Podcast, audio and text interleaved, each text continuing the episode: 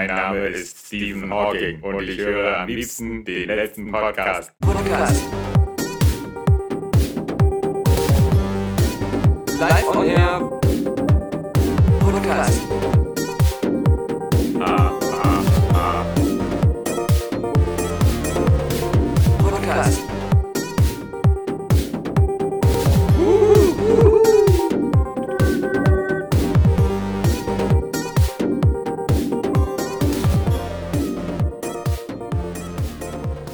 Er ist der bekannteste Forscher der Welt, Alexander Vogt. Und er macht sich große Sorgen um unseren Planeten. Weißt du? Stephen Hawking? Verdammt.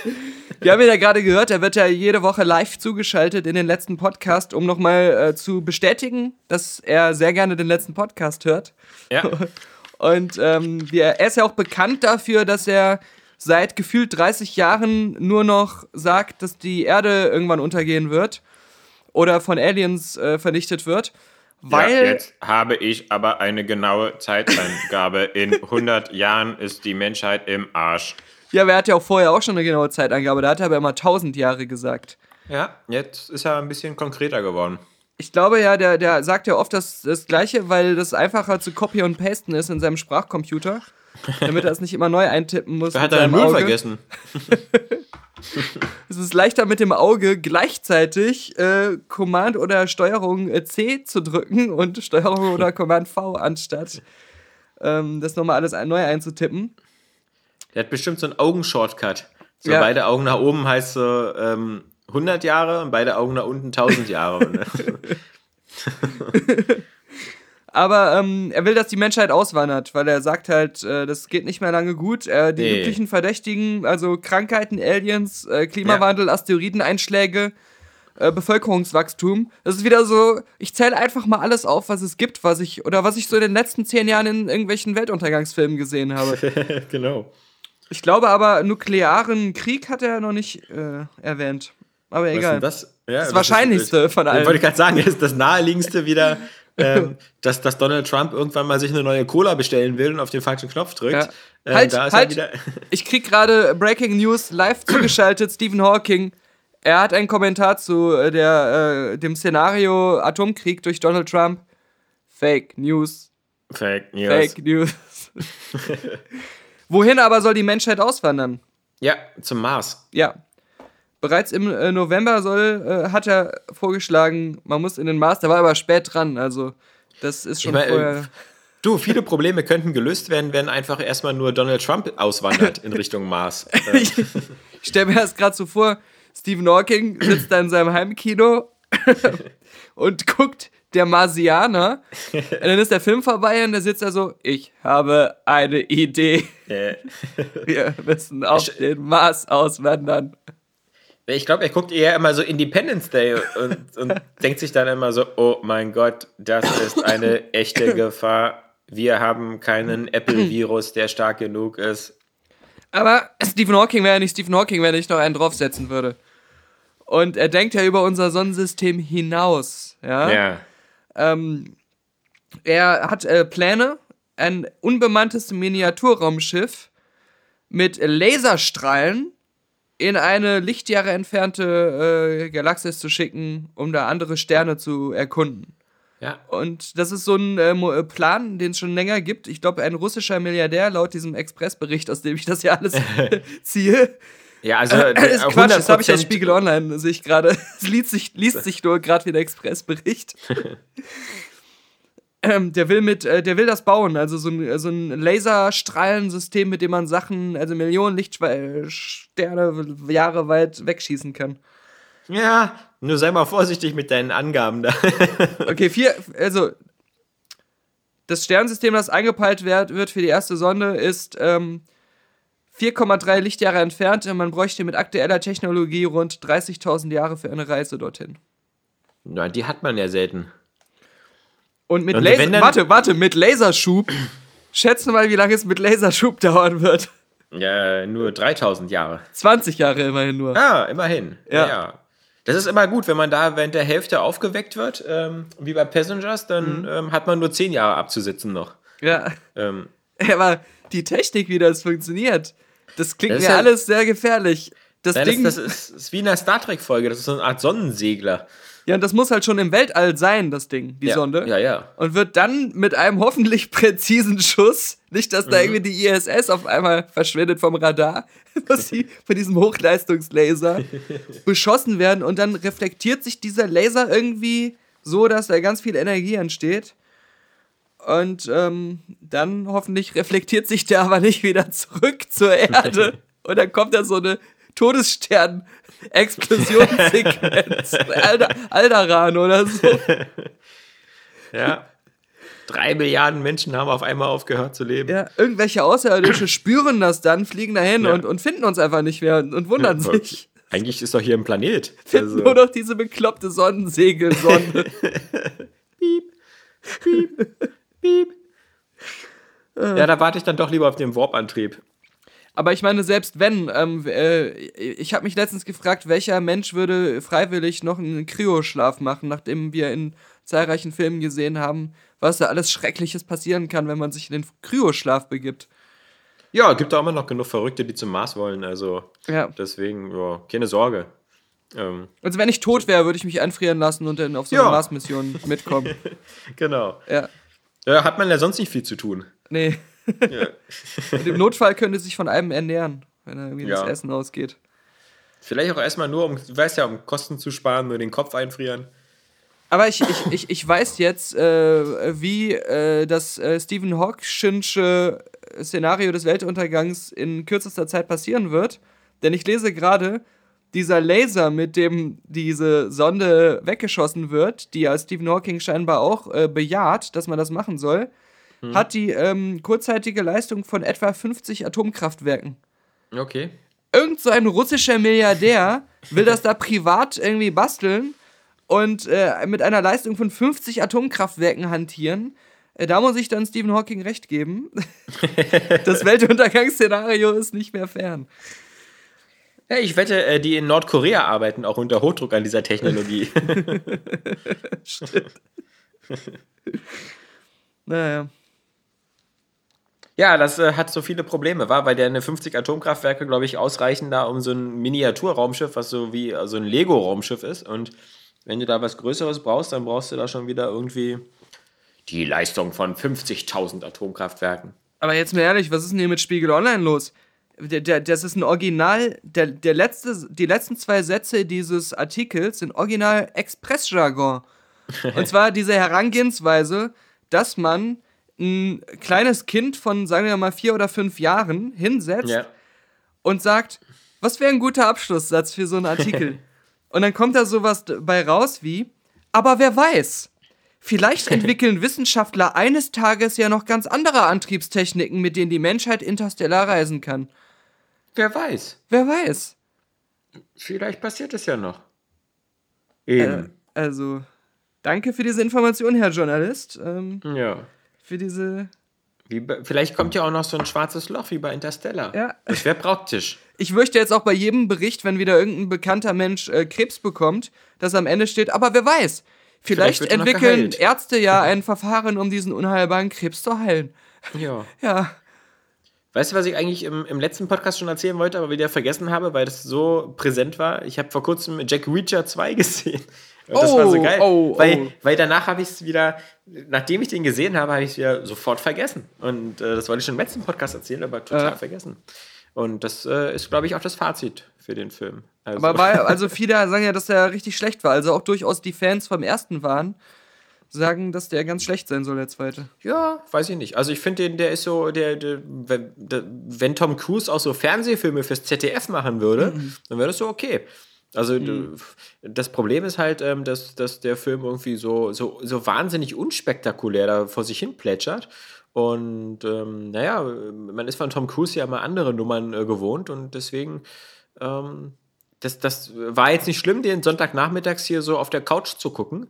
Äh, Im Kino hätte ich mich vielleicht ein bisschen geärgert, weil das äh, so auch vom Production Value und so, das so, so harmlos vor sich hin plätschert, ähm, dass das echt unspektakulär ist. Auf der anderen Seite gab es aber so, aber die sind auch in den Trailern schon zu sehen, so immer so zwei, drei ganz geile Badass-Momente mit ihm. Ich mag ihn ja in dieser Rolle, weil er im Gegensatz zu dem Ethan Hunt der Ethan Hunt bei Mission Impossible ist zwar irgendwie so, hat er immer geile Skills, aber ist irgendwo ja immer noch so ein, so ein Held und immer so bescheiden auch so. Also der prahlt ja damit nicht oder, mhm. oder, oder protzt damit rum. Und äh, Jack Reacher protzt auch nicht damit rum, aber ist halt immer ganz geil, wie er so mit Bösewichten, da hat er ja diese Art drauf wie ähm, bei Taken. Ähm, äh, immer auch am Telefon ist das so cool. Wenn dann mhm. irgendwie der Bösewicht irgendwie zu ihm sagt, so, naja, äh, ich habe hier diese, diese Frau als Geisel und äh, wenn sie jetzt nicht das und das machen, dann, dann töte ich sie. Und dann sagt Jackie Reacher irgendwas und dann sagt der Bösewicht wieder, oh, höre ich da etwa Angst in ihrer Stimme? Und Jack Reacher nur so, äh, das ist keine Angst, das ist Vorfreude. Ich werde nämlich alle Knochen brechen und sie dann irgendwie töten. und und so, so eine Momente mag ich. Wenn, wenn auch so der, das war, glaube ich, im ersten Jack Reacher ja auch schon so, wo irgendwie jemand ihn angerufen hat und gesagt hat, ich habe hier diese Frau, ich bringe sie um und er so, ja, ist mir egal. ich komme jetzt trotzdem und töte sie. ich kenne die Schlampe nicht. Aber genau, also das ist so, so ein wirklicher ähm, Teflon-Film, den man da sofort wieder vergisst und die Jack Reacher-Fans, weiß ich nicht, weißt du, es gibt da, glaube ich, mittlerweile 19 Bücher und ich habe davon drei auch gelesen und nach dem dritten hatte ich irgendwie auch schon das Gefühl, so mir reicht es langsam. Ähm, das Wo sind, sind jetzt auch. Ich, ich, muss mir die Action-Szenen selber vorstellen. Äh, bei den Büchern oder beim Film? Nee, bei den Büchern. Ja, musst du dir die selber vorstellen, ja. Weil, Aber auch selbst da sind die nicht so großartig. Okay. Also. Das sind jetzt nicht so die, die, die, die Mission Impossible-Szenen, wo einer aus dem Flugzeug fliegt ohne Fallschirm, sondern das sind meistens immer nur so, dann kämpfen die zu zweit oder zu dritt oder da hat da jemand mal ein Scharfschützengewehr und so, das war's dann auch schon. Ja, ja. Nee. Man, man, muss ja, also der zweite, der war ja von Edward Zwick sogar. Mhm. Ich dachte, das wäre wieder hier Christopher McQuarrie, aber der kann ja nicht alles machen, weil das ist ja nee. der Tom Cruise Haus- und Hofregisseur inzwischen. ähm, die neue Katy Perry, aber äh, die gleichzeitig praktischerweise noch Filme für ihn dreht. Äh, der macht ja jetzt den Mumie-Film gerade und hat ja, glaube ich, auch den letzten Mission Impossible gemacht. Ja. Und macht bestimmt auch den nächsten wieder. Ähm, aber nee, Edward Zwick hat den, den zweiten gemacht. Mhm. Der ja äh, eigentlich mit äh, Tom Cruise ja auch schon Last Samurai gemacht hat, den ich sehr geil finde. Ähm, aber auch eine merkwürdige Filmografie hat. Also, so einige. Ja, der ja irgendwie auch oft Produzent zu sein scheint hier, mhm. wie bei mhm. Ausnahmezustand, der ja ziemlich cool war. Ja. Under Siege, wie er im Original heißt. Genau, genau. Ja, aber Tom nee, Cruise. The Siege. Under Siege war ja ähm, der mit. Ach so. Tom Cruise auf jeden Fall äh, immer mehr so ähm, in den letzten Jahren. Eigentlich seit, seit ähm, dann äh, Mission Impossible 4 habe ich so das Gefühl, äh, wird immer präsenter, aber er bleibt halt immer gleich. Also, es ist echt so, wenn du äh, Tom Cruise äh, guckst, dann kriegst du jetzt immer den gleichen Tom Cruise quasi in einer anderen Umgebung oder in, einem, in einer anderen äh, Filmverpackung. Weil die Mumie äh, sieht ja jetzt auch wieder so aus. Ja. Wie, so, äh, die, ja. der, der, männliche Emma Watson. aber das war, das, das war früher halt mal anders, ne? Wo er halt ja, auch mehr diese Dramarollen auch mal gespielt hat und so. Genau, jetzt ist er so auf dieser Action-Schiene mhm. festgefahren. Und was, was ja auch vor kurzem angekündigt worden ist, was ich eigentlich ganz cool finde, ist ja die Fortsetzung von Edge of Tomorrow. Ähm, denn der war ja ein ziemlich geiler Film. Mhm. Auch so ein Überraschungshit, fand ich. Ähm, und leider heißt die Fortsetzung jetzt ja wohl Live, Die and Repeat and Repeat oder Der Edge of Tomorrow hat in, äh, ich weiß nicht, ob das nur in Amerika war oder bei uns, der hatte dann irgendwie ähm, im Kino einen anderen Titel als auf Blu-ray und DVD, als er dann rauskam. Genau, aber äh, als, als Kinofilm hieß der, glaube ich, wirklich Edge of Tomorrow. Aber auf den Plakaten stand überall immer drauf dieses Live, oder heißt jetzt Live, live oder Live? Live. Live, genau, okay. Siehst du, danke sehr. Hey, man lernt noch was. Also Live, Die und Repeat. Und dann, glaube ich, als wirklich, als der als Blu-ray und DVD rauskam, hieß der plötzlich Live, Die, Repeat. Mhm. Aus irgendeinem Grund. Weil die Leute gedacht haben, so Edge of Tomorrow versteht keiner. Das, dann denken die Leute, das ist so ein kluger Film. so, ein, so, ein, so ein intellektuellen Film. Wenn wir so Leben und Sterben drin haben, ist vielleicht krasser die Action ersichtlich. Und ja, und die, die Fortsetzung jetzt äh, Live, die, Die, Repeat and Repeat was ähm, meiner ja. Meinung nach die, also, äh, weiß ich nicht, das ist, äh, bekloppter geht's, glaube ich, nicht als Titel, sorry, aber. ja, aber ähm, jetzt, jetzt kommt es ja noch besser. Wusstest du, dass das Ganze auf einem Manga basiert? Äh, nö. Und ähm, lass mich mal kurz nachgucken. Das äh, Manga-Buch, ich weiß nicht, ob das jetzt nur so ein einzelnes äh, war oder ob es da mehrere gibt.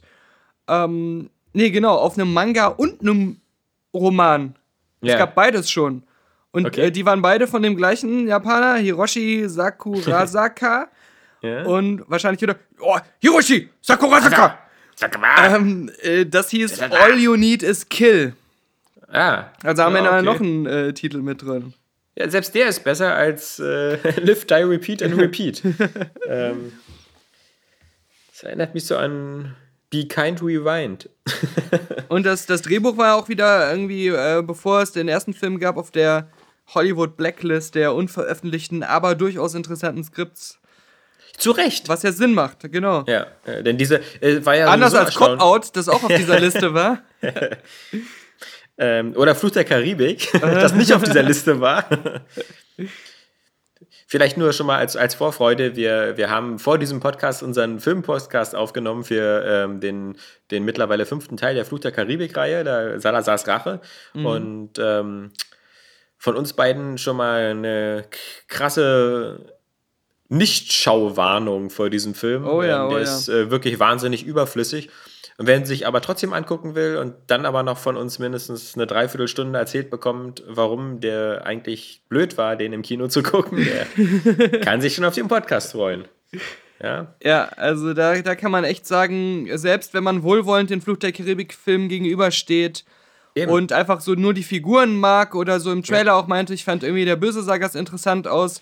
Das war nämlich so meine ähm, Erwartung, als ich in den Film ging, jetzt in den neuen selbst dann ist das echt nicht empfehlenswert und ziemlich langweilig. Also ja, ich glaube, das ist sogar kontraproduktiv. Je, je mehr Investment man Stimmt. da drin hat, äh, je mehr man auch die alten Teile, die, die alte Trilogie vor allem mochte, äh, desto äh, unangenehmer wird einem dieser Film sein. Also, Aber ähm, leider, ähm, ohne, ohne dass das ein großer Spoiler ist, weil das, das ist ja für viele eh schon vorhersehbar gewesen, leider äh, vermacht nicht nur das Ende, sondern auch die After-Credits-Scene eine oder mehrere Fortsetzungen und es ist nicht so, wie es ursprünglich mal hieß, dass das jetzt wirklich der letzte Film sein soll in der Reihe, sondern das steht jetzt auf jeden Fall fest, dass die Story weitergeht. Ja. Ich finde, es wäre auch einfach damals viel besser gewesen, wenn einfach äh, im Jahrestakt immer neue der Pate-Teile gekommen wären. Mhm. Also, mhm. ähm, weißt du, das waren ja auch so, so das, ich finde es einfach unverschämt, dass äh, es noch so Trilogien gibt, die abgeschlossen sind. Ja, da müssen einfach mehr Filme raus, ja. ja. Also, Man muss auch ähm, einfach oft auch mal alte Figuren, die schon tot waren, bei der ja. wieder zurückbringen. Ja, das ist ja jetzt kein Problem mehr. Du kriegst ja jetzt sofort digital so einen Marlon Brando wieder hin. und und was, was es da für, für, für Prequel- und Sequel-Geschichten geben könnte, ja. Mhm. Also, Stimmt, wie er überhaupt zu dem Nachnamen Brando kam. Im Film. Corleone. ja. Weil er noch aus dieser Stadt kam. Und was das mit dem Olivenöl auf sich hatte. Äh. Ja. Also, da kannst du eigentlich so eine komplette Breaking Bad-Serie draus basteln. Oh, aber da muss ich gleich direkt noch zu was anderem kommen. Das ist tatsächlich kein Witz. Leute, die Alien Covenant schon gesehen haben, der ist ja jetzt, glaube ich, in Amerika, weiß nicht, ob der schon gestartet ist, bei uns läuft er jetzt auch, glaube ich, am 18. an, mhm. sagen, es wäre zwar nicht, noch nicht komplett äh, bewiesen. Scheiße. Aber also? es wäre sehr wahrscheinlich und ähm, es wurde auch in der Vergangenheit oft schon mal in Interviews ähm, angerissen und halb bestätigt von, von äh, Ridley Scott. Und es gibt auch schon ähm, gegenseitige Erwähnungen, die aber bisher nur als Easter Eggs und Gags gewertet wurden. Aber es scheint wohl doch sehr starke Implikatoren dafür zu geben, dass Blade Runner und Alien ein Cinematic Universe bilden und diese Filme jetzt auch immer mehr zusammenfließen. Also dass okay, es sein könnte, dass beim nächsten Blade Runner Film ja. das auch nochmal intensiviert wird oder bestätigt wird. Okay, kann ich nur mal schnell meinen, meinen riesigen Kotzeimer holen, ja? Es ist auf, auf, jeden Fall so, dass ähm, die, die ganze ähm, Replikanten, Schrägstrich Roboter ähm, gegen Menschen-Thematik äh, yeah. in Alien Covenant jetzt so zentral wird und noch so einen massiven Impact auf die ähm, Alien Prequel Story hat, wie es überhaupt zu dem Xenomorph kam und so, dass das, also ich habe den selbst nicht gesehen, das ist jetzt nur so, was ich so aufgeschnappt habe in, in äh, Diskussionen und News, die genau das Thema haben, dass Blade Runner und Alien ein Universum sind und dass jetzt ist immer mehr Das Einzige, wo ich noch, was ich jetzt noch nicht ganz gecheckt habe, ist, ich dachte immer, das wären vielleicht unterschiedliche Studios. Das, das muss jetzt nicht dagegen sprechen, weil wir so Kooperationen kann es ja dann auch geben, gerade wenn so Ridley Scott äh, so als starker Mann da so das verbindende Glied ist, aber ist ja, ist ja bestimmt marketingmäßig nicht unvorteilhaft für die. Ähm, trotzdem ja, also muss ich schon sehr äh, mich wundern, als das, ich das gehört habe. Das weiß habe. ich ja sogar aus dem Kopf, ähm, dass Alien die Reihe bei Fox ist und äh, Blade Runner war immer ein Warner Brothers Film. Ja. Ähm, das äh, wie gesagt, das heißt nicht unbedingt, das haben wir ja bei Marvel gesehen und Sony und Disney, mhm. dass die nicht auch mal zusammenarbeiten können. Aber äh, ehrlich gesagt, ähm, ich kriege da nur das kalte Kotzen, aber so aus, aus, aus vielerlei Perspektive. Ich hatte auch den Eindruck, ähm, die, die Geschichte dieser Androiden bei, bei Alien, ja, mhm. also äh, dieser, dieser Bishop oder sowas, äh, die ja aus dieser, glaube ich, aus dieser Violent, Ut äh, Violent Yutani oder so, äh, ja, ja. Ähm, äh, Firma hergestellt werden dass das teilweise auch schon in den äh, Alien vs. Predator-Filmen und so alles auch schon. Oder auch selbst bei die Alien sind ja nicht 3. Kanon, die sind ja nicht Kanon. Ach, die sind nicht Kanon, okay. Aber dass das alles irgendwie auch schon so, so abgefrühstückt ist. Also von wem die erschaffen worden sind.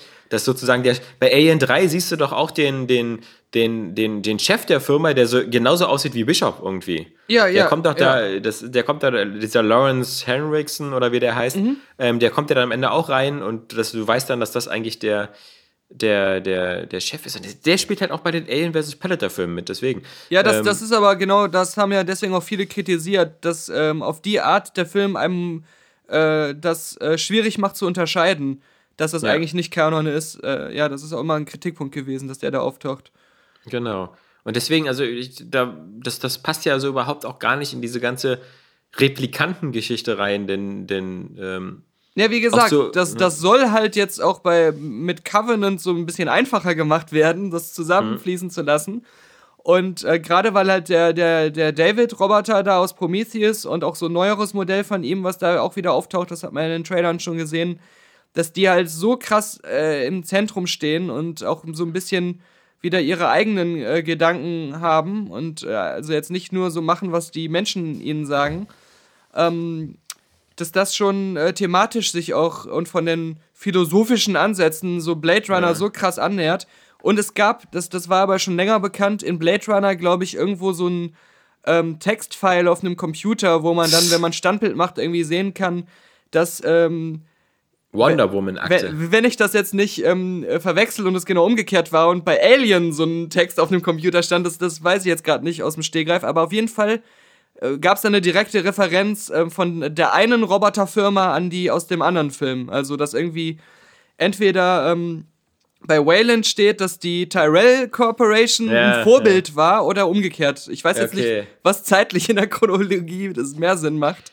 Das, das Stimme ist ja. Die haben sich schon man, gegenseitig erwähnt, Referenz. Sowas nannte man früher ja einfach ein Easter Egg oder so. Ja, ja, ja, ja. So, ja. Genauso wie man irgendwie bei. Ähm, genau, also bei, bei Star Wars Episode 3 ist es ja so, äh, im Imperial, äh, Quatsch, in dem, in dem republikanischen Senat ähm, oder das war vielleicht auch schon in Episode 1, glaube ich, Episode 1 war das. Mhm. Da sitzt ja E.T. in einer dieser, dieser Gondeln drin. Mhm. Und das war ja nur so ein netter Gag für mhm. Steven Spielberg. Und das, mir kommt das jetzt so vor, weißt du, das sind so nette Gags. Aber niemand kommt jetzt auf die Idee, E.T. 2 zu drehen und zu sagen, ja, das spielt ja im Star Wars-Universum. Richtig. Das haben wir, ja, ja. weißt du, diese, diese, dieses Augenzwinkernde, diese Leichtigkeit, die, die ist da völlig weg. Und ich meine, genau gab es das ja auch damals, als, als äh, beim Predator, mhm. ähm, Arnold Schwarzenegger in dem Schiff da, oder war das, nee, das war glaube ich erst im zweiten, genau, oder? Als der, der Schwarze das ähm, in dem Schiff von dem Predator drin ist und diesen Alien-Kopf an der Wand sieht. Richtig, ähm, richtig. In, in den, in den äh, Trophäensammlungen hat man dann auch, das war eigentlich nur so ein netter Gag und dann, naja. Mhm. Was, was auf jeden Fall auch noch, ähm, äh, das, da, da werde ich jetzt aber nicht, nicht beschreiben, was da passiert, weil das ist vielleicht schon ein milder Spoiler für, für Alien Covenant, aber ich sag mal, es gibt bestimmte äh, Szenen laut Berichten, die eins zu eins Referenzen an Blade Runner sind. Also, dass es fast Kopien sind von genau solchen Szenen aus Blade Runner mit, mit der gleichen Aussage, dass man darf schon fast dieses ähm, Star Wars äh, Prequels und Star Wars Originaltrilogie äh, dieses ähm, Mirror, ja, das yeah. spiegelt sich. Ähm, da wiederholen sich Dinge, weil sie halt Teil einer Geschichte sind die zu unterschiedlichen Zeitpunkten, wo die gleichen Sachen passiert sind und sich dann einfach wellenartig wiederholen in der Geschichte. Und Ridley Scott hat halt in Interviews auch immer mal wieder so gesagt, naja, für mich ist das halt schon in meinen Gedanken ein Universum, wo die Sachen aber zu sehr unterschiedlichen Zeitpunkten spielen. Ähm, mhm. Ähm, sowas in die Richtung hat er immer mal wieder gesagt. Äh, mhm. Aber hat er nicht auch, hat er nicht auch immer gesagt, dass Prometheus kein Alien-Sequel und Prequel ist? Ja, das war eh ähm. a big mess, bevor Prometheus ja. kam, wie oft er da seine Meinung geändert hat. Mhm. Und kurz vor Filmstart hieß es dann auch mal, Alien kommt gar nicht vor. Und dann ja, hast du am Ende doch diesen Neomorph und, und so. Und ja, den also, Jockey und alles. Ne? Wollte ich gerade sagen, das hat das ja alles drin, ja. Ja, ja. Nee, also das kann ich alles nicht ernst nehmen und ich muss sagen, ich bin auch, ähm, ich habe eigentlich keinen Bock auf einen der beiden Filme, weder auf Alien, Covenant, was für mich auch einfach, weil es aussieht von der Story her wie so eine, wie so ein Retelling irgendwie des ersten, des. War das, sieht es aber noch zu viel Action aus. Ja, aber es ist immer noch dieses wieder so, so eine, so eine Gruppe von Terraformern oder Farmern, ja, in dem ersten Teil waren es so eine Besatzung von so einem, äh, was weiß ich, Bergbauschiff oder so, die Nostromo, was die da äh, drauf hatten, oder so eine Space-Shipper äh, da, so eine äh, LKW-Fahrer im Weltraum. Mhm. Aber das waren so keine militärisch ausgebildeten Leute, sondern das waren so Industrieschlosser und sowas und die sind da, aber die waren eine tolle Familie, weil it's all about family, ja, das kommt ja darauf an, dass man eine Familie ist mit seinen Mitarbeitern und die waren alle ganz locker drauf und waren aber so down to earth und haben sich immer nur darum gekümmert, wann es den nächsten Gehaltscheck gibt. Und dann kommt dann da dieses Alien und die haben gar keine Waffen an Bord und müssen dagegen kämpfen. Und dann wird nach dem zehn kleine Negerlein-Prinzip einfach jedes Besatzungsmitglied langsam umgebracht. Und jetzt habe ich so eine, so eine Gruppe von so Space-Farmern, die so eine neue Kolonie machen soll, die wie eine Familie sind, die alle zusammen sind, die fast keine Waffen an Bord haben, äh, die aber, wenn sie irgendwo ein glibberiges äh, Alien-Ei sehen, nichts Besseres zu tun haben, als ihr Gesicht da reinzustecken. Okay, aber in, in der, wenn du diese Aspekte nimmst, ist auch schon Prometheus so eine Art angepasstes Retelling gewesen. Ja, also, ne? ja genau. Nur finde ich halt, gerade das, was für mich Alien auch charakterisiert, die Subtilität, also der erste Teil, ja, die, der erste. die ist schon in den Trailern von Covenant komplett weg.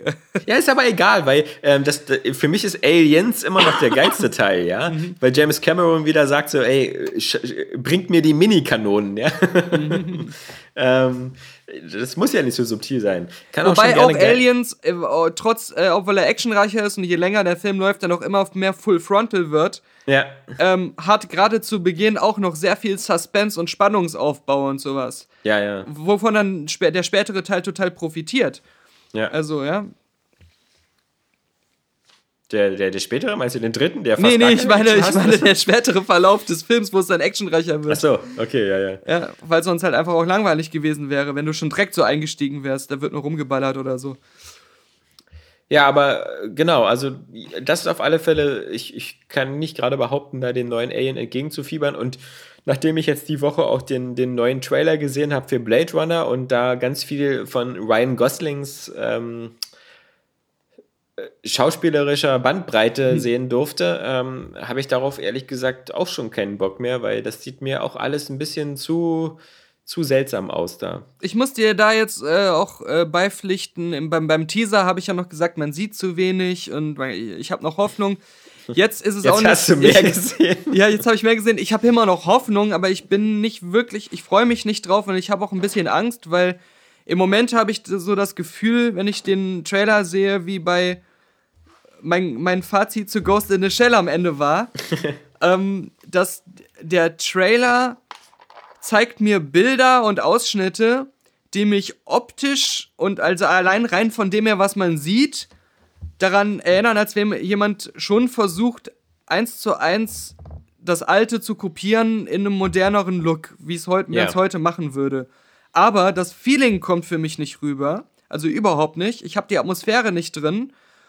Und ich habe nicht das Gefühl, dass das, was da inhaltlich hinzugefügt wird, dass das Blade Runner gut tut. Also, das. Ich habe die nach dem Trailer jetzt die Befürchtung, dass es genau das Gefühl am Ende genauso ist, wie wenn man Ghost in the Shell sieht und das Anime, den Anime-Film kennt und den. Anime-Film sehr gerne mag und be für bestimmte Qualitäten sehr gerne mag. Und äh, diese Qualitäten spüre ich jetzt noch nicht bei dem Blade Runner äh, Sequel, äh, die beim Urfilm mich bis heute faszinieren. Ich muss auch mal sagen, ich finde äh, die Figur von Harrison Ford im Original Blade Runner, das ist so ein abgehalfterter Ex-Cop, aber so ein bisschen so ein, so ein, so ein Straßencop, ja, so ein, so ein, so ein, auch der hat schon ein bisschen was gesehen und äh, der ist auch so ein bisschen abgefuckt, äh, ist auch schon ein bisschen älter, obwohl er Harrison Ford damals noch gar nicht so alt war, ähm, hat aber so eine gewisse Reife. Äh, Ryan Gosling, finde ich, wirkt halt da als, als so ein neuer Cop halt äh, fehlbesetzt der hat mir immer noch zu sehr so ein Babyface und auch wenn er natürlich in den Filmen von deinem äh, voll Lieblingspsychopathen-Regisseur hier äh, ähm, auch schon durchaus mal harte Leute spielt hier, wie bei Only God Forgives oder so. So, ja, William ähm, Reffen. Ja, ja, genau. Dann, dann, ich nehme ihm das nicht ab. Also ich finde zum Beispiel, äh, ich hatte mir mal vor kurzem überlegt, wen ich da besser gesehen hätte. Ich, ich finde, die, die perfekte Besetzung wäre so einer wie Tom Hardy gewesen. Tom Hardy, finde ich, wirkt immer so ein bisschen wie einer, der von der Straße kommt und notfalls auch einfach Leuten die Fresse poliert. Und äh, Ryan Gosling auch durch den ähm, äh, hier äh, mit, mit ähm, Russell Crowe zusammen, weißt du, vom letzten Jahr, wie hieß denn der? Ja, den wir eigentlich ähm, mochten. Genau. Aber da ist er ja auch schon dieser Comic Relief. Uh. Weißt du, er kriegt ja andauernd von Russell Crowe eins auf die Fresse. Uh. Und er kriegt ja eigentlich gar nichts gebacken, weil er irgendwie so ein, so, ein, so ein Weichling ist. Und immer, wenn einer die Fäuste sprechen lassen muss, dann ist das Russell Crowe. Und er hat eigentlich nur die große Klappe. Er ist so ein bisschen, Ryan Gosling ist so wie so ein weißer Eddie Murphy. Ja, ja der ja. so sich immer so lustig rausredet. Und, und so eine, sagen wir mal, so eine, so eine, so war ich früher in der Schule auch, ja. Ich habe mich auch immer vor Schlägereien gedrückt und versucht, mich da rauszuquatschen. Ähm, und, und, so eine Typen, ähm, das, das kommt halt nicht so gut, finde ich, in, in so einer Hauptrolle. Und da, the, da kann er auch nice noch guys? so. The Nice Guys, ja. genau. Ja.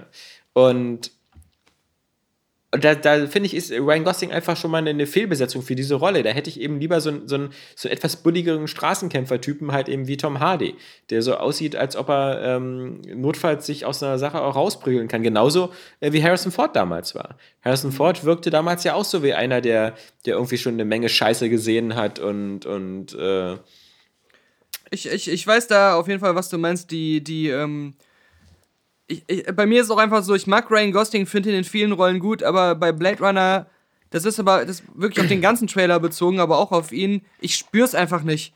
Ja. Und das, das wird äh, schwierig, weil man hat von ihm ja gerade jetzt schon so viel gesehen, dass man sich jetzt noch vorstellen kann, das ist dann aber im fertigen Film anders. Ähm, und wie gesagt, das Mysterium, warum Harrison Ford überhaupt noch mitspielt, was ja eigentlich 30 Jahre später gar nicht der Fall sein dürfte, für alle, die den Director's Cut richtig verstanden haben. Ähm, vom ersten Teil, ähm, er, äh, Soll er jetzt Ford, aber schon ein Plotpoint werden? Ja, aber Harrison Warum Ford. das so äh, ist? Ja, ja, ich weiß, aber, aber er ist einfach, ich weiß ja nicht, er, er hat es auch nicht mehr drauf, du. Also, er sieht nur noch aus wie Grumpy Old Man. Und, und dass er da wieder sich noch durch ein paar Action-Szenen halftern muss, da, das hilft dem Film auch nicht unbedingt. Und dann mhm. gibt es noch was, was, was du meintest, so von dem, von dem Setting her. Ich finde, äh, das, das äh, Ghost in the Shell ist ein guter Vergleich. Wenn man sich den ersten Blade Runner anguckt, der hat natürlich keine digitalen Effekte. Der hat äh, Model-Shots, also gerade wenn die mit den, mit den, äh, Raum, äh, mit den Polizeifluggleitern ähm, da ähm, zu, zu ähm, äh, zu, zu, dem Rumfliegen und zu dem Chef, zu der Tyrell Corporation, zu dem Mr. Tyrell da. Mhm. Alles tolle Modellshots. Aber wenn sie unten in der Straße sind, alles schön Studiosets, ja. Also alles gebaut, überall laufen da Menschen rum, es regnet andauernd. Und das hat diesen, diesen Film-Noir-Charakter, ja. Du hast eigentlich immer nur er ermittelt einfach. Er, er, geht da in diesen Nachtclub rein und sonst was. Er geht da sein Sushi oder seine Nudeln essen. Das hat alles so diesen, es ist dunkel, es ist regnerisch, du hast dieses Neonlicht, aber es ist im Grunde so ein Film noir. Mhm. Aber es wirkt halt alles sehr practical. Und jetzt habe ich schon wieder so ein bisschen die Sorge, dass, dass ähm, bei, dem, bei dem neuen Blade Runner diese Ästhetik versucht wird zu imitieren mhm. durch extremen CGI-Einsatz. Mhm, ja. das, sieht, das sieht dann alles wieder viel krasser aus. Dann hast du 100 von diesen äh, äh, Spinern, die durch die Luft fliegen. Aber es sieht sowas. so glatt aus. Aber es sieht so glatt aus. es sieht so ja. aus wie bei äh, Ghost in the Shell. Äh, es sieht wieder aus wie eine Deus Ex Zwischensequenz. Mhm. Aber es sieht nicht aus wie so eine verbrauchte, abgefuckte Stadt, wo normale Menschen durchlaufen. Ähm, äh, dieses Greifbare ist halt nicht da. Mhm, ich habe auch nicht mehr, ich habe halt, also so Blade Runner an sich, der, der, der, der Originalfilm, egal in welchem Cut man ihn noch guckt, er lebt ja sehr, sehr stark auch eben davon, dass er ähm, eigentlich ein, ein schwieriger Film ist, denke ich mal auch für viele Zuschauer, weil er ja. halt wirklich so stark von Atmosphäre und nicht ausgesprochenen Storytelling ähm, lebt. Und ja. äh, so viel auch von ähm, davon, einen in so eine unwirkliche Welt irgendwie zu entführen. Und das traue ich einfach heute, egal wer Regisseur ist, egal wer ja. Drehbuchautor ist, Kein Hollywood zu, ja. nicht zu mit so einem großen Budget ähm, noch überhaupt umsetzen zu wollen. Ich glaube, ja. ähm, ich bin da noch sehr skeptisch, ob diese Hauptqualitäten von Blade Runner überhaupt heutzutage noch zugelassen werden in so einer Art von, von großem Film. Du hast heute auch nicht mehr so einen äh, Musikkomponisten wie Vangelis oder so, der dir einfach, einfach mal so einen Hammer-Soundtrack zusammenbastelt. Mhm. Also genauso wie früher John Williams oder so, aber die, die so, so, also der, der Blade Runner Soundtrack ist auch so einzigartig, dass wenn man den hört, man weiß sofort Blade Runner. Das ist nicht so, das ist, das, und der Trailer benutzt das natürlich auch wieder, damit dir das auch wieder im Unterbewusstsein klar ist, oh, kenne ich doch, ja. Und ich glaube aber auch nicht, dass, dass heutzutage das haben wir ja bei dem Flug der Karibik auch gesehen. Wann immer der irgendwie die Musik halbwegs gut ist, dann weil sie das alte Hans Zimmer Motiv nochmal spielt, ja. Mhm. Ähm, wann immer John Williams in, seinem, in, seiner, in seiner Altersmilde mit seinen fast 90 Jahren bei den neuen Star Wars Teilen äh, oder bei Episode 8 irgendwie versucht, nochmal was Neues zu machen, ähm, hat das nie diesen Impact wie zu seiner kreativen Schaffenszeit.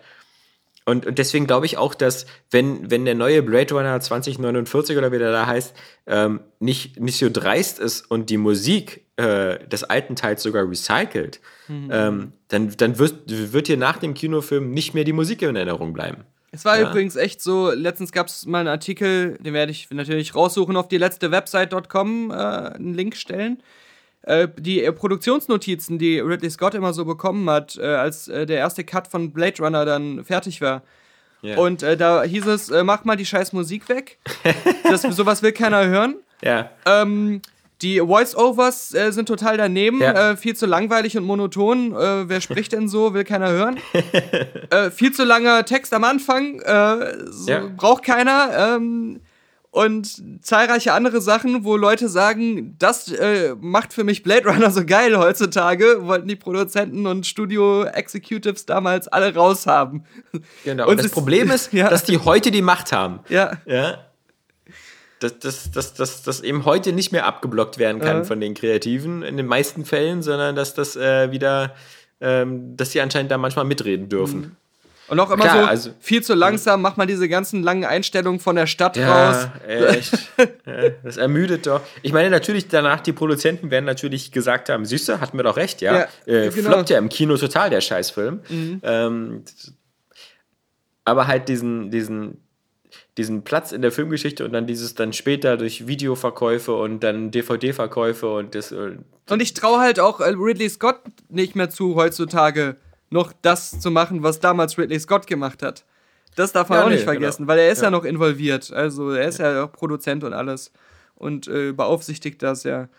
Ich meine, das hatte ich zumindest in den. Ich hätte irgendwie auch ein paar Artikel gelesen über Alien Covenant und da meinten natürlich wieder viele, äh, der Film hätte immer noch, also Ridley Scott könnte immer noch äh, einfach einen geilen Look entwickeln. Ja, ja. Die, die sehen immer geil aus, mhm. aber das hilft halt trotzdem nicht, wenn, wenn die Story scheiße ist. Aber äh, ich, bei Blade Runner, ich drücke ja die, die, Daumen. Also ich, ich bin immer noch der Erste, wenn der Film äh, der, dann doch funktioniert, der, der sich drüber freuen würde. Äh, auch wenn ich sage, ähm, Blade Runner braucht kein Sequel, ich, weil ich den auch noch hundertmal gucken kann und der einfach ja. nicht an Geilheit verliert. Aber ja. ähm, wenn er geil wird, dann würde ich mich total freuen. Ich bin nicht grundsätzlich jetzt anti Blade Runner 2 oder, oder sonst was, aber. Ähm, nee, aber das ist, aber guck mal, grundsätzlich äh, freue ich mich über jeden Film. Ja. Weißt du? Ja, wenn, ja, jetzt, klar. wenn, jetzt, wenn jetzt in Indiana Jones 5 kommt, ich habe wieder die Hoffnung, das wäre geil, wenn es ein geiler Indiana Jones wird. Mhm. Ja. Ich, ich, war auch nicht der Meinung, dass, dass irgendwie alle getötet werden müssen, die an dem Ghostbusters äh, Female Reboot beteiligt sind. Wenn das ein guter Film gewesen wäre, hätte ich mich auch gefreut. Mhm. So war ganz okay, aber ich gehe nie rein oder so und sage so von vornherein, diesen Film darf es nicht geben. Ja? Außer bei Co Collateral Beauty. Nein, ich meine, selbst wenn einer sagen würde, ähm, wir machen jetzt noch Stirb langsam 6 oder so, hm. würde ich grundsätzlich erstmal sagen, ja, meinetwegen. Ja. Hm. Ein geiler Actionfilm passt immer. Aber gut. Aber ja, ich meine, okay, gut, bei so einem Nazi-Propagandafilm wird man jetzt auch sagen, da darf es nicht geben eigentlich. Ja, hier so Jut Süß 2, also ja. den muss es jetzt nicht geben, ja. Ich drücke auf jeden Fall die Daumen. Entschuldigung, ich musste beim Reden fast husten. Und da habe ich mich wie ein alter Mann angehört. Ich drücke die Daumen äh, wegen der Cinematography, weil äh, Roger Dickens ja nun schon mit seinen 13 Oscar-Nominierungen und keinem Oscar gewinnen es langsam wirklich mal verdient hätte. Und wenn man mal guckt, was der schon alles für geile Cinematography gemacht hat. Äh, du meinst, äh, war der auch für den Sepia-Filter bei Arrival zuständig? Nee, ich weiß, ich guck mal gerade, bei Arrival war er nicht, aber ähm, hat viel mit den ähm, Coen-Brüdern, also Fargo, wo okay. es so viele mhm. Shots gibt, ja. Wo man sofort, äh, wenn man an Fargo denkt, ja, diese pa von oben dieser leere Parkplatz, wo da nur dieses eine Auto steht und sowas. Ja. Ähm, der hat mit den Coen-Brüdern eh viel gemacht. Ähm, aber der hat so viele Filme, also mit, mit ähm, Villeneuve. Denis Villeneuve hat er natürlich Sicario gemacht. Äh, Barton Fink auch, äh, legendär ja. für diese ganzen Kerzenszenen. Hat auch äh, Cinematography Roger Deakins. Ähm, legendär, aber trotz 13 Nominierungen noch kein Oscar. Das, also das würde ich ihm natürlich jetzt mal langsam gönnen. Trotzdem, um mal wieder das Thema zu wechseln hier. Wir haben, ich habe auf den Kalender geguckt und voller Ersetzen festgestellt, dass wir jetzt in drei Wochen oder so ist schon wieder die E3. Mhm. Ähm, also wieder die ganzen, ganze Spielewelt wieder in Aufruhr. Und es ist ja eine Menge jetzt, liegt ja vorher schon, ja, weil ähm, kann ja keiner mehr ein Geheimnis behalten, zum Glück. Und Nein. Ein, eine von den Sachen, die geleakt sind, ähm, war ja äh, das neue Call of Duty hier, das mhm. WW2. Und das hat ja, das hat ja lustige Auswirkungen ähm, auf diese ganze YouTube-Szene. Weil es ja wohl irgendwie ganz viele Leute gibt, die äh, äh, immer ihr Geld damit verdienen, mhm. irgendwelche Call of Duty-Spiele zu streamen. Und die stellen jetzt plötzlich fest, dass, weil Call of Duty äh, das World War II im Titel hat, automatisch für die meisten Werbekunden geredflaggt wird, ja. weil die wollen, die wollen keine Werbung im Umfeld von, von ähm, Zweiten Weltkriegsdokumentationen äh, oder Filmen haben. Und äh, die sagen jetzt schon so, nö, können wir das nicht machen, äh, gibt da gar keine Monetarisierung, ja. Jetzt muss ich das etwa so spielen, ohne damit Geld zu verdienen, so eine Kacke. Mhm. Und ähm, das ist so das eine Thema, was uns natürlich am Arsch vorbeigeht, weil wir ja in unserer Patreon-Code schwimmen. Und, äh, Aber das ist, was auch wieder ein Thema ist, das ähm, hat man zwar jetzt gehört, dass das ähm, immer krasser wurde, nicht nur was jetzt so, so Themen wie Videospiele angeht, sondern auch, dass äh, Werbekunden immer mehr zurückschrecken vor YouTube-Kanälen, ja. die eine starke ja. politische Meinung haben oder auch mal ähm, sehr kritisch sind. Ja. Und das dann heißt, ähm, nee, macht uns mal nur so bei äh, Feel Good ähm, Happy Shit und mhm. bitte nicht bei irgendwas, äh, wo irgendjemand eine Meinung hat. Und mhm. das ist natürlich jetzt ein starker Einbuß, ein Einbruch jetzt äh, auch für Leute, die ähm, da so ein bisschen ihre Unabhängigkeit ähm, mitfinanziert haben, so ähm, äh, offen ihre Meinung in einem Kanal sagen zu können, wo sie auch gehört werden. Ähm, genau, aber das ist ja, das ist ja vollkommen in Ordnung. Das dürfen die Firmen ja auch. Wenn nee, total. Dein wo, ja. du dein, wo du dein Werbegeld hinsteckst, ist deine Sache.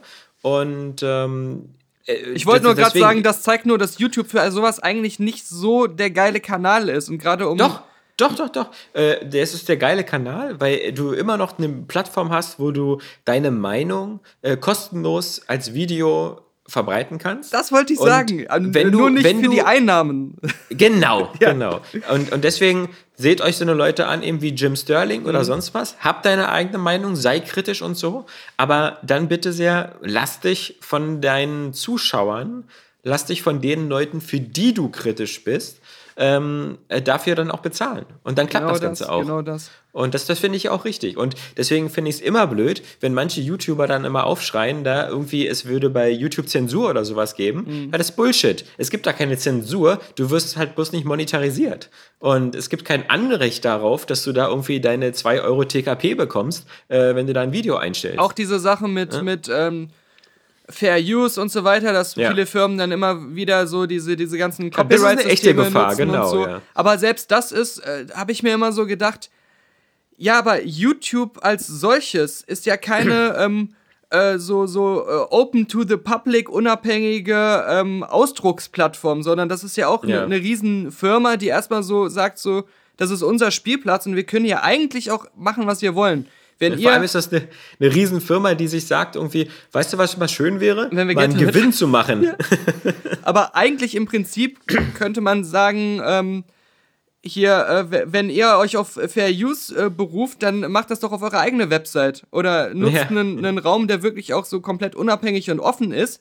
Äh, hier können wir im Prinzip jedes Video ohne Grund sperren, einfach weil wir ja, es ja. wollen, weil das ist, wir stellen euch hier kostenlosen Upload-Space bereit äh, zu unseren Bedingungen. Äh, das ist die Grundlage und äh, das war zwar schön und gut, dass das über lange Zeit so sehr äh, Larifari lief und man da ähm, viel uneingeschränkter äh, mit um, umgehen konnte auf YouTube. Aber jetzt zeigt sich nur immer mehr und, und immer deutlicher, was YouTube eigentlich ist und, ähm, und damit muss man einfach leben. Und ähm, ja. die Leute bisher haben das einfach nur verdrängt, was ja. das wirklich für eine Plattform ist. Äh, deswegen, genau, diese ganzen äh, Beschwerden und äh, ich werde die verklagen und das, äh, mein Recht wird hier beschnitten und so, das, das ist halt aus, aus einer rein äh, ganz ähm, idealistischen, utopischen Sichtweise ähm, ist, ist das schön und gut. Und ähm, ich kann auch voll und ganz nachvollziehen, ähm, wie die Leute sich dann teilweise fühlen und ungerecht behandelt fühlen. Aber ihr habt halt die ganze Zeit vergessen, was YouTube ist. So. Ja.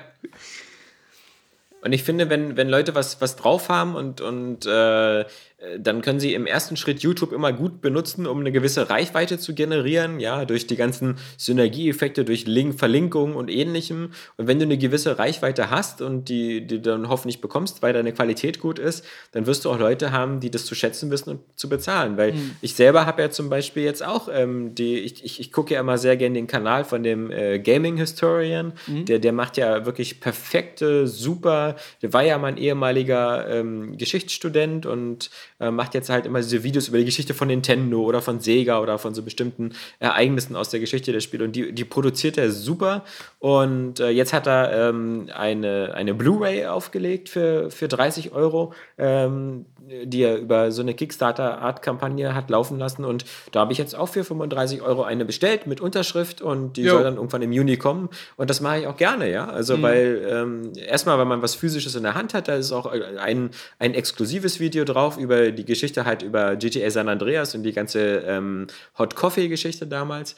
Und das, da hat man einfach ein gutes Gefühl, bei ihm da zu unterstützen. Ich glaube, David Caruso oder so heißt er. Und ähm, das ist einfach eine, eine klasse Sache. Oder, oder ein anderer den ich sehr mag, zum Beispiel der, der, der Lazy Game Reviews macht ähm, von, von PC-Spielen der, der 80er und 90er Jahre. Ich meine, der, äh, der kann einmal davon leben durch Patreon, durch Werbung, aber auch was der immer zugeschickt bekommt von, von alter Hardware und sonst was, ist auch mm. Wahnsinn. Und mm. deswegen, also wenn, ich glaube, ähm, Leute, die, die wirklich da sich den Arsch aufreißen und was Gutes machen und auch wenn es kritisch ist, siehe Jim Sterling oder so, ähm, die, die laufen schon da funktioniert das System schon, will ich sagen. Also, mhm. aber, aber es, es gibt, glaube ich, keine, diese, ich sehe es ja auch selber an Maxi oder so, was der sich da für Minecraft-Videos auf YouTube reinzieht, ja, das ist halt wirklich so, die muss es meiner Meinung nach nicht unbedingt geben, weil dass die ein großes Publikum unter 8- bis 10-Jährigen haben, das kann ich ja verstehen.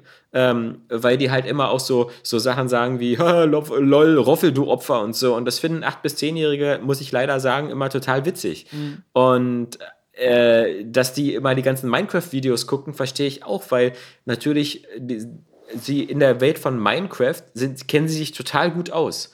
Das heißt also, auch mit deinen acht, neun Jahren hast du da ein gemeinsames Thema, womit du mit dem YouTuber auf einer Wellenlänge bist und wo du alles verstehst. Ja? Mhm. Du verstehst, was Craften ist, was ein Enderportal ist, was ein Netherrealm ist. Du hast einen komplett deckungsgleichen Wortschatz. Während, wenn du irgendwas anderes guckst, ja, hast du das als 8- bis 9-Jähriger nicht. Du verstehst Monty Python nicht. Du verstehst äh, auch, auch äh, äh, selbst ähm, bei Family Guy nur jeden zweiten Witz, äh, weil dir manchmal so der Kontext fehlt. Oder auch wenn du andere Sachen siehst, was so Erwachsene gut finden oder so, da, da, da fehlt dir einfach manchmal so der ganze Kontext. Mhm. Bei den, bei den, der, der braucht, Maxi wird sich auch keine Videos angucken über die Geschichte von Nintendo in den 80ern. Ja? Das interessiert ihn nicht. Ja, und ja. wovon die da alles reden mit 8-Bit und sonst was, kennt er alles nicht. Ähm, deswegen, also. Ja, und diese, diese ganzen ähm, Videos, und egal ob das jetzt ein vernünftiger Kanal ist oder nicht, oder ein Kanal, den man braucht oder nicht, äh, die, das, das, was durch, durch YouTube reinkommt, dieses ja. passive In Income, also äh, passive Einkommen, ja. ähm, ist und war eine riesige Blase, die nichts damit zu tun hat, dass du für deine Leistungen bezahlt wirst oder ja, ähm, dass sich irgendjemand, von dem das Geld kommt, mit deinem Inhalt auch auseinandersetzt. Und ähm, das äh, müssen auch selbst die guten Kanäle, selbst die Geld dafür verdient haben, müssen realisieren, dass das langfristig keine äh, Basis ist, wo man sich beschweren kann, wenn die wegbricht, sondern man hat davon etwas gelebt, was eigentlich zu Unrecht immer funktioniert hat. Mhm. Und ich finde es gut, wenn jetzt so eine Art quasi Säuberung stattfindet, auch so ein bisschen und, und vielleicht wieder äh, die qualitativ hochwertigen Sachen so ein bisschen mehr nach oben gespült werden oder so. Das ist nicht verkehrt. Aber warum ich eigentlich nochmal Call of Duty ähm, erwähnt hatte, äh, was ich manchmal mal so, so, so, so, so, so witzig finde vom Karma her, manchmal hat Activision ja auch Glück. Ich weiß nicht, ob die das geplant haben, aber wenn ich mir überlege, die letzten drei, vier, fünf Jahre oder so, gab es doch im Kino nicht einen einzigen guten Zweiter Weltkriegsfilm, oder? Mm, nee. Hast nee, recht. Und, und ausgerechnet dieses Jahr, wo vermutlich also Dunkirk, ob der nur, also man kann sich ja eigentlich nicht vorstellen, dass ein Christopher Nolan-Film nicht gut sein wird. Mhm. Ähm, also gehen wir mal einfach davon aus, dass der ziemlich gut ist. und er, er, wird auf alle Fälle auch wieder so ein bisschen mediale Aufmerksamkeit generieren. Ja. Auch vielleicht wieder für das Thema. Ausgerechnet in diesem Jahr hat, hat Activision wieder einen Zweiten Weltkriegs-Shooter am Start. Ja? Mhm. Das ist. Ähm, äh, nicht, nicht schlecht vom Timing her. Obwohl er mich halt, wie gesagt, trotzdem null reizt, weil ich kann nicht schon wieder die Normandie hochstürmen. Mich ähm. reizt aber immer mehr halt Dunkirk, weil gerade nach dem letzten ja. Trailer verspreche ich mir dafür einfach ein Kinoerlebnis. Ja. Also weil auch, auch einfach nur was, was denn die, die packende Cinematography, den Sound und das alles angeht. Ähm, jetzt so, was, was da handlungsmäßig passiert oder so, äh, kann ich mir auch spannend vorstellen, aber da weiß ich jetzt echt nicht so wirklich, in welche Richtung der Film gehen wird. Das, da wird da ja noch nicht so viel ähm, so enthüllt, aber allein vom, vom Erlebnisfaktor äh, bin ich da schon sehr scharf drauf. Ja, ich auch. Atmosphäre also, und, und so. Ja, vor allem, weil es wirkt ja auch, dass, wenn man den so sieht, das ist so erfrischend einfach. Äh, du siehst einen Trailer, der geht zweieinhalb Minuten und ich habe das Gefühl, ich sehe nicht eine CGI-Szene. Ja. Da ja. wird natürlich auch CGI dabei sein, gerade bei den ganzen äh, Flugsequenzen da mit Tom Hardy oder so. Hm. Aber alles unten an, an Land und die Schiffe und sonst was, das, das, das wirkt einfach alles so wahnsinnig physisch und echt und, und das gibt mir auch das Gefühl, ich kriege jetzt so ein bisschen wahre Geschichte vermittelt, zumindest so auch von der, weißt du, von der Physik der ganzen Dinge und mhm. sowas. Mhm. Ja, wenn da, wenn da Schiffe ineinander krachen oder wenn es da Gefechte gibt oder so, das hat einfach noch so einen realistischen Backdrop. Ja. Das wirkt nicht wie eine Comic-Verfilmung im Zweiten Weltkrieg, wie Wonder Woman oder so. Ich meine, da hat ja, glaube ich, auch ähm, äh, so, so, so ein Private Ryan ähm, ja. viel mit bewirkt, dass er ähm, beim, beim Gewaltgrad einfach gezeigt hat, wie hart und, und, und, und dreckig das wirklich war. Und aber auch da so zum ersten Mal man nicht das Gefühl hatte, dass es zu Hollywood-Splatter-mäßig oder zu ähm, wenig, sondern das ist wirklich, oh Mann, das, das ist realistisch. Ja. Und das, das hat, glaube ich, auch viel ähm, ähm, ausgelöst in, äh, also dass man bei diesem, von diesem Anti-Kriegsfilm-Gedanken her ähm, auch eine, eine, Wirkung erzielt. Die einzigen Spiele, die ich jetzt in der letzten Woche gespielt habe, waren übrigens äh, einmal Prey, mit dem ich nicht so richtig warm werde, mhm. Ähm, weil, weil mir das dann teilweise doch ein bisschen zu ähm, zusammengemixt ist, so aus, aus, aus Bioshock und System Shock, dabei aber nie so diesen spielerischen Flow, wie diese beiden Spiele hat, sondern mhm. mir immer so viele nervige Sachen reinschmeißt, auch so viele plötzliche Tode und so viele Frustmomente. Also ich kann mich gar nicht erinnern bei System Shock, das war zwar schon ein bisschen schwerer damals als, als Bioshock, aber Bioshock gab es keine schweren Stellen, wenn man das auf normal durchgespielt hat, ja. Nee, gerade ähm, mit den Weiter Chambers. Ja, ja, eben, genau, guter Punkt, ja. Ähm, ich mag halt und, einfach diese Art von Gegnern nicht. Äh nee, diese Mimics sind völlig nervig mhm. und, und du hast ja auch so gut wie nie Waffen. Äh, nur diese blöde, blöde Schaumstoffkanone da. Ähm, und, und die, die, die, du siehst die ja auch immer nie. Weil, mhm. klar, weil sie können sich ja als Kaffeetasse verstecken oder so. Mhm. Äh, läufst durch irgendeinen Raum, da kommen dir wieder drei entgegengesprungen und so. Das, das lässt natürlich auch kaum Planung oder sowas zu. Also, ähm, das das finde ich ist bisher wirklich und, und wenn du dann gerade so diese Weltraumstation siehst, die aus dieser alternativen Geschichte halt kommt, dass eben John F. Kennedy nicht erschossen worden ist und die mit den Russen gemeinsam so ein Weltraumprojekt gemacht haben, das hat zu sehr einfach was so von Rapture in Space. Und das wirkt mhm. auch nicht so originell, sondern das ist so teilweise auch wieder so mit diesem Art Deco und das, Also das hat mich irgendwie nicht so richtig packen können. Das habe ich erstmal nach hinten geschoben. Aber ich spiele ganz viel Fallout 4 wieder in letzter Zeit. Ah. Und da ist, mir, da ist mir nur eine kleine Sache aufgefallen, die mir nie so äh, ins Gedächtnis gefallen ist, aber die ich einfach immer, jedes Mal muss ich drüber lachen. Du weißt ja, bei Fallout kannst du ja auch die Dialoge überspringen, immer mit X. Ja, ja. Das kannst du ja bei den meisten Spielen. Mhm. Und, aber das Fallout ist das einzige Spiel, wo, wenn du die Dialoge überspringst, deine Figur ja auch immer was sagt. So dieses, aha, mhm, aha, mhm. Und es ist einfach so witzig, wenn, das, das, fehlt ja so, so diesen Spielen, weißt du, so wie, wie Mass Effect, wo ich auch, wenn, oder, oder ähm, das, äh, bei fast allen Spielen, bin ich in letzter Zeit dabei, immer die Dialoge manchmal wegzudrücken, weil mich interessiert nicht, was die da wieder erzählen wollen, um mir einen Grund zu geben, wieder irgendwelche scheiß Sachen einzusammeln ähm, oder irgendwelche Gegner an Punkt A und Punkt B umzubringen. Mhm. Aber dann bei den meisten Spielen machst du das halt so stumm, wortlos, so. Aber äh, bei Fallout eben immer dieses geile so, irgendeiner erzählt dir gerade irgendwas total Wichtiges, so irgendwie bei der stählernen Bruderschaft. Und du heuchelst und, und Interesse du mal, vor. Nee, ja, und du immer so, aha, mhm, aha, mhm, mhm, aha. Das, ist, das wirkt einfach so, so ironisch, so, weil, weil es das Gegenteil ist von dem, was du gerade machst, nämlich du willst ja gerade nicht zuhören.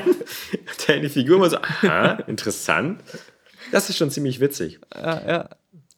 Und mir ist noch eine Sache zum ersten Mal in meinem Leben aufgefallen. Ich habe nämlich, ähm, es gab vor kurzem so ein, so ein Video von so Russen, die haben die erste Stunde von Terminator 2 in GTA 5 nachgestellt, ja? Mhm, also, also so Machinima, oder? Ja, genau. Aber so Szene für Szene, Kameraeinstellung für Einstellung. Also ähm, wenn die mal irgendwie später Storyboards machen, so mit GTA 5, die kriegen bestimmt jeden Job, weil wirklich perfekt. Mhm. Ich habe keine Ahnung, wie man das immer so machen kann, aber ähm, kannst ja bei die letzte Website dann auch sehen. Ähm, ist ein, die erste Stunde von Terminator 2 komplett in Krass. GTA 5.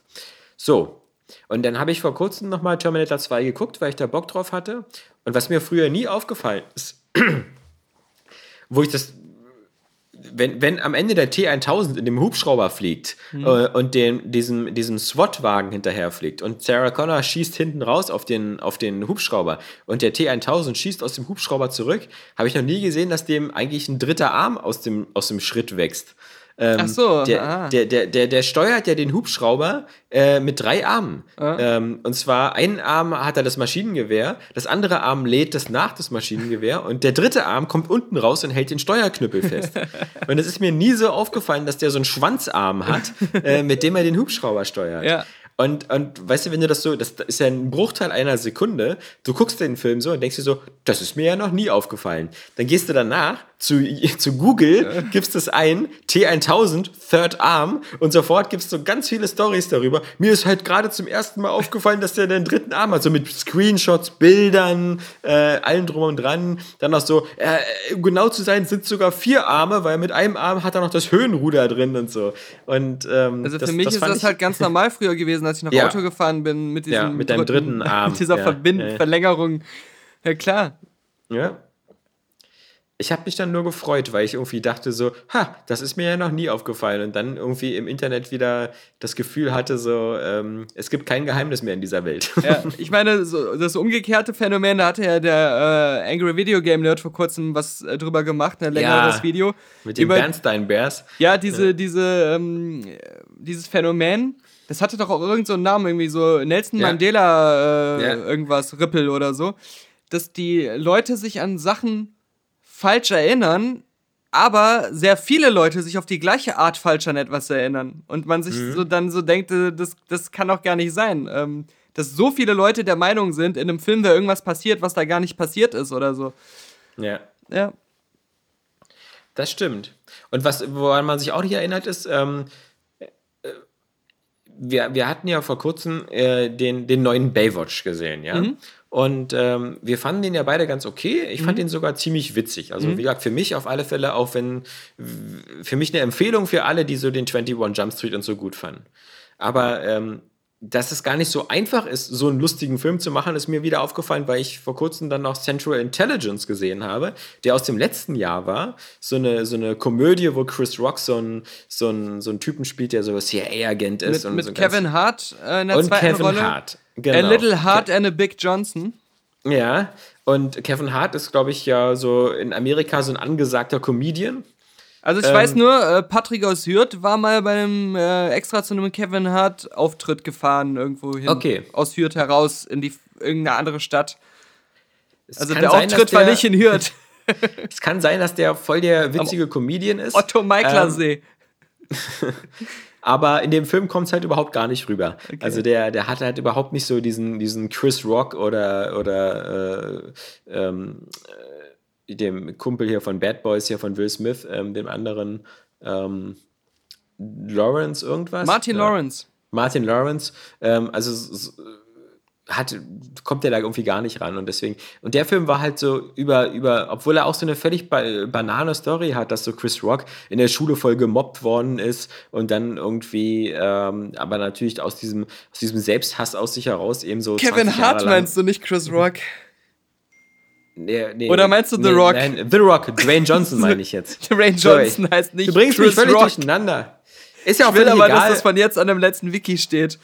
Dwayne Johnson, besser bekannt unter seinem Wrestling-Namen Chris, Chris Rock. Rock. Wo er auch immer mit Blackfacing im Ring steht.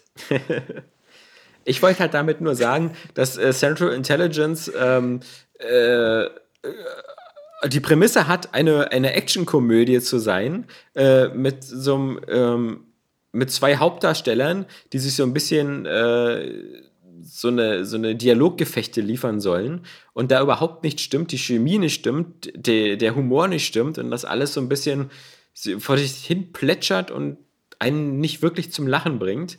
Und das halt mhm. der krasse Gegenteil ist zu Baywatch, ähm, wo, wo ich finde halt, wo das halt alles super gut funktioniert. Das ist halt so, also ich meine, bei, bei 21 Jump Street und, und vielen anderen Filmen scheint es ja äh, bei dir funktioniert zu haben.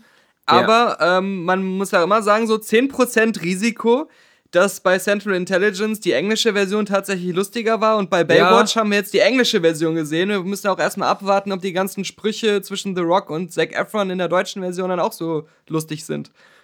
Ja, gebe ich dir recht, klar. Ähm, aber auf der anderen Seite, der, es gibt ja jetzt diesen Red Band-Trailer zu, zu Baywatch, mhm. auch in Deutsch. Und ähm, da sind zumindest schon mal äh, viele Witze eigentlich ganz gut durchgerettet ja, worden. Na gut. Aber du hast recht. Klar, ich meine, gerade wenn du so ja. sagst, so irgendwie Kevin Hart ist dann auch so ein Stand-up-Comedian und, und so weiter, dass vielleicht halt gerade so ein sehr äh, eigener Humor, der sehr viel mit seiner Stand-up-Persona zu tun hat, dann in dem Film äh, dann eben doch unter der Übersetzung mehr leidet, sage ich jetzt mal. Ja. Als so ein Drehbuchhumor. Äh, wie gesagt, bloß aber auch das so die bei den, jetzt, bei, den, bei den Rush-Hour-Filmen und so, die kenne ich auch alle nur in Deutsch. Und ähm, die, die sind ja dann auch gerade der erste und so, die hat ja, das hat ja auch funktioniert. Mhm. Auch die Chemie halt ähm, zwischen, zwischen hier Jackie Chan und dem Außerdem, nicht nach, nach, äh, nach das fünfte Element bin ich auch überall rumgelaufen und hab gesagt, na, bist du schon grün? Ist ja, alles ja, grün? Und hab nicht so gesagt, äh, also das ja, in der englischen Version war das viel cooler. Ja. Ist aber schon peinlich, wenn du das wirklich gemacht hast. Wieso? Ich hatte das doch an Karneval mich verkleidet äh, als okay. äh, Chris Tucker. ich bin aber ähm, als Kind, meine Mutter hatte mir ja, als ich ein, ein sehr kleines Kind war, also vielleicht ja. so in Leos Alter oder noch ein jünger, winziges Kind, ja. ein äh, Batman-Kostüm genäht. Ah, sieh mal an. Und ähm, weil wir ja wissen, der Original Batman hat sein Kostüm auch von seiner Mutter genäht bekommen. du klingst jetzt langsam so wie Ralph Garman. Aber ähm, äh, ich habe äh, dieses auch in meiner Freizeit äh, privat getragen, außerhalb von Karneval, als ich ein Kind war. Okay. Habe aber nie einen Verbrecher gefangen. Ich wurde eher selber als ähm, Verbrecher. Die, ja, genau. Oder so, so Witzfigur ja. oder so, ja. Ähm, weißt du, eine Ver Vergewaltigung ist auch nicht weniger harmlos, wenn sie jemand im Batman-Kostüm durchführt. Mit vier Na Jahren. Aber wir sprachen ja letzte Woche von ähm, Söhne Mannheims, Xavier Naidoo. Ah, stimmt. Ja, ja. Und jetzt hat er ja gesagt, so, oh, da wurde ich aber falsch verstanden. Ja. Es gab da ein Statement. Oh, das scheint aber allen egal zu sein. ein Statement, und da muss ich doch schon mit der Stirn runzeln in einer Passage, weil erstmal er hat sich ja dann mit dem äh, Mannheimer äh, Politikertum, der Schickeria, der Mannheimer Politik getroffen und hat das alles relativiert und mit dem Oberbürgermeister und sich entschuldigt, weil er doch irgendwie ja. Musikfestival ausgefallen ist wegen oder genau. so Geschichten. Und ähm, jetzt hat er aber nochmal gesagt, öffentlich, äh, nach dem Treffen mit dem Oberbürgermeister und den Söhnen Mannheims habe ich das Gefühl, noch einmal das Wort für die Kunst ergreifen zu müssen. Mhm. So, da habe ich immer wieder gesagt, so nein, das ist eher so für dich das Wort, weil, ja. weil die meisten haben nicht die Kunst kritisiert, sondern dich. ja. Äh, dann bla bla bla, die Söhne Mannheims stehen für eine offene, freiheitliche, liberale, demokratische bla, bla, bla Gesellschaft. Das ist das Übliche, was man dann so sagen muss. Damit einem nicht alle Verträge abspringen. Ja. ja. In der viele Kulturen gemeinsam leben, bla bla bla. Aber jetzt, jetzt kommt das, die Passage, die mich doch ein bisschen verwirrt hat. Ist jetzt hier zitiert, äh, äh, noch mit, mit, mit, äh, nicht komplett Zitat. Dies sei ihm wichtig und dafür lohne es sich einzustehen. Allerdings hätten momentan viele Menschen zumindest das Gefühl, dass sie nicht mitgenommen werden von Gesellschaft, ja. Wirtschaft und Politik. Das sei gefährlich und könne zu Extremismus führen, der nie gut sei. Den man aber selber anheizt mit so einem Lied. Ja, das muss man ja. auch sagen. Äh, Xavier Naidoo. Warte, weil vorher, genau, meinte er noch ähm, über das Lied selbst. Bla bla bla bla bla die Beschreibungen in dem Lied seien bewusst überzeichnet. Das ja, mag genau. missverständlich gewesen sein. Ja. Ja, also äh, auch genau. Kunst, wenn du sie ideologisiert benutzt und wenn du versuchst, irgendwie in deiner Kunst so dein politisches Bild irgendwie äh, Leuten so, so unterzujubeln, dann muss ich sagen, Xavier Naidoo, ist es sehr gefährlich, kann zu Extremismus führen, der nie gut ist. ja. Das ist halt eben auch keine Kunst, wenn du so irgendwie so singst, so, lass uns Obdachlose anzünden, das macht so Riesenspaß. Weil du kannst ja auch nicht sagen, so, ja, es gibt hier in Deutschland gab es jetzt, wurden schon mal Obdachlose angezündet. Und mhm. deswegen äh, finde ich, äh, sollte man davor warnen, indem man so ein schmissiges, peppiges Lied macht, äh, indem man darüber singt, wie cool es ist, Obdachlose anzuzünden. Und ich meine, und, wenn ich, wenn ich was machen will, was, was politische Stimmungen irgendwie thematisiert und, und politisch ist auch ähm, und dann trotzdem versucht, äh, Kunst zu sein, dann ja. muss ich auch sehen, dass meine Statements, was die Interpretationsmöglichkeiten angeht, äh, auch so klar abgesteckt sind, dass es nicht instrumentalisiert werden kann. Ja. Und es mag zwar so gegen den Kunstbegriff widersprechen, eine Interpretationsmöglichkeit irgendwie einzugrenzen, aber ähm, dann musst du auch damit leben, dass äh, du äh, da Leute äh, Leuten mit ähm, Munition gibst, äh, die eben scheiße sind. Und äh, jetzt im Nachhinein sozusagen so, oh, war aber nicht so gemeint und ähm, soll, äh, so, so, soll nicht so benutzt werden, äh, das ist aber deine eigene Schuld gewesen. Also. Du kannst ja auch nicht einfach aus so einer NPD-Veranstaltung rausgehen und dann sagen, irgendwie dann irgendwann äh, ein Kunstprodukt abliefern, was auch wieder total rechts klingt und dann sagen so irgendwie, nachdem ich jetzt gestern meinen Kampf gelesen habe und äh, vorgestern auf dieser NPD-Veranstaltung gesprochen habe, möchte ich bitte sehr nicht, dass man mein Lied so missversteht, als ob ich ein Rechter wäre, ja. ja, ja. Das ist eben auch Quatsch. Also, ich habe auch noch mal meinen Kampf gelesen, das ist natürlich alles ja. sehr überspitzt und äh, viele Leute waren ja zu der Zeit auch äh, äh, fühlten sich nicht mehr abgeholt von ja, den Politikern. genau, in der Weimarer Republik. Die meisten fühlten sich dann nicht so richtig abgeholt und die Autobahnen waren auch relativ schlecht in der Substanz. Ja. Und äh, das ist, da musste auch mal einer kommen und, und die Autobahnen wieder hübsch machen. Genau, genau, ja. weil das ist ja sonst äh, extrem gefährlich und kann zu Extremismus führen, der nie gut ist. Genau. So. Deswegen habe ich damals äh, diese Nazi-Lieder gemacht, ähm, weil, weil ich dachte, man muss ja auch mal als Künstler äh, sagen, äh, aufpassen hier, ja. Mhm. Mhm. Nö, das ist, ähm, aber wie gesagt, das, äh, der, der Böhmermann hat es ja schon wieder ganz gut äh, aufgegriffen mit Hurensöhne Mannheims. Was ähm. wenigstens ein klares Statement ist, dass man nicht ja. auf tausend Arten interpretieren kann, sondern das ist mal so eine ganz klare äh, Positionierung. Ich finde auch, wenn du, wenn du, wenn du für dich in Anspruch nimmst, dass du so vor allem Künstler bist, ja. der so eine Message äh, raushaut, dann musst du dazu aber auch völlig stehen und die Fresse halten danach. Mhm. Und wenn dann Leute sagen, irgendwie, sie sagen deine Konzerte ab oder, oder Werbekunden springen ab oder dir geht Geld ent, ent, entge, äh, dir entgeht irgendwelche Geldzahlungen oder so, dann musst du aber auch den Arsch in der Hose haben und sagen, ja, egal, ich mache das eben als, als Künstler, weil ich eine Message habe und nicht, um damit irgendwie Geld zu verdienen. Mhm. Wenn du dann aber sofort wieder angekrochen kommst, wenn es an dein Portemonnaie geht, dann bist du, finde ich, nicht mehr so unbedingt der Künstler, sondern wieder eher so der, der Produktmensch, der ähm, etwas herstellt, was, was möglichst viel Cash bringen soll. Also so im Grunde verrät er ja auch vieles, was er früher eigentlich gemacht hat in seinen, seinen Songs. Ja. Wofür er mal äh, stehen wollte irgendwie. Ja, eben, aber ich, ich, ich bin ja in der glücklichen Situation, den noch nie, nie gemocht zu haben. ja, same here, genau. also, ähm, ich bin jetzt nicht in so einem moralischen Dilemma. Ja, ein moralisches Dilemma haben aber viele, die uns mögen und jetzt feststellen, ja. die Gitarrenmusik spielt schon. Oh nein. Ja. Nee, also die meisten auch erleichtert sind wieder. ja, trotzdem jede Woche einschalten. Ja. Das ist so wie mit den Filmen. Wir rennen ja auch in jeden Scheißfilm und äh, sind dann froh, wenn er vorbei ist, um nächste Woche dann wieder reinzurennen. Ja, ja. Na dann. Ein schönes Wochenende. Genau, ein schönes Wochenende, eine schöne Woche vor allem. Ja. Und dann einen Der Sommer ist wieder da. Schönen nächsten letzten Podcast.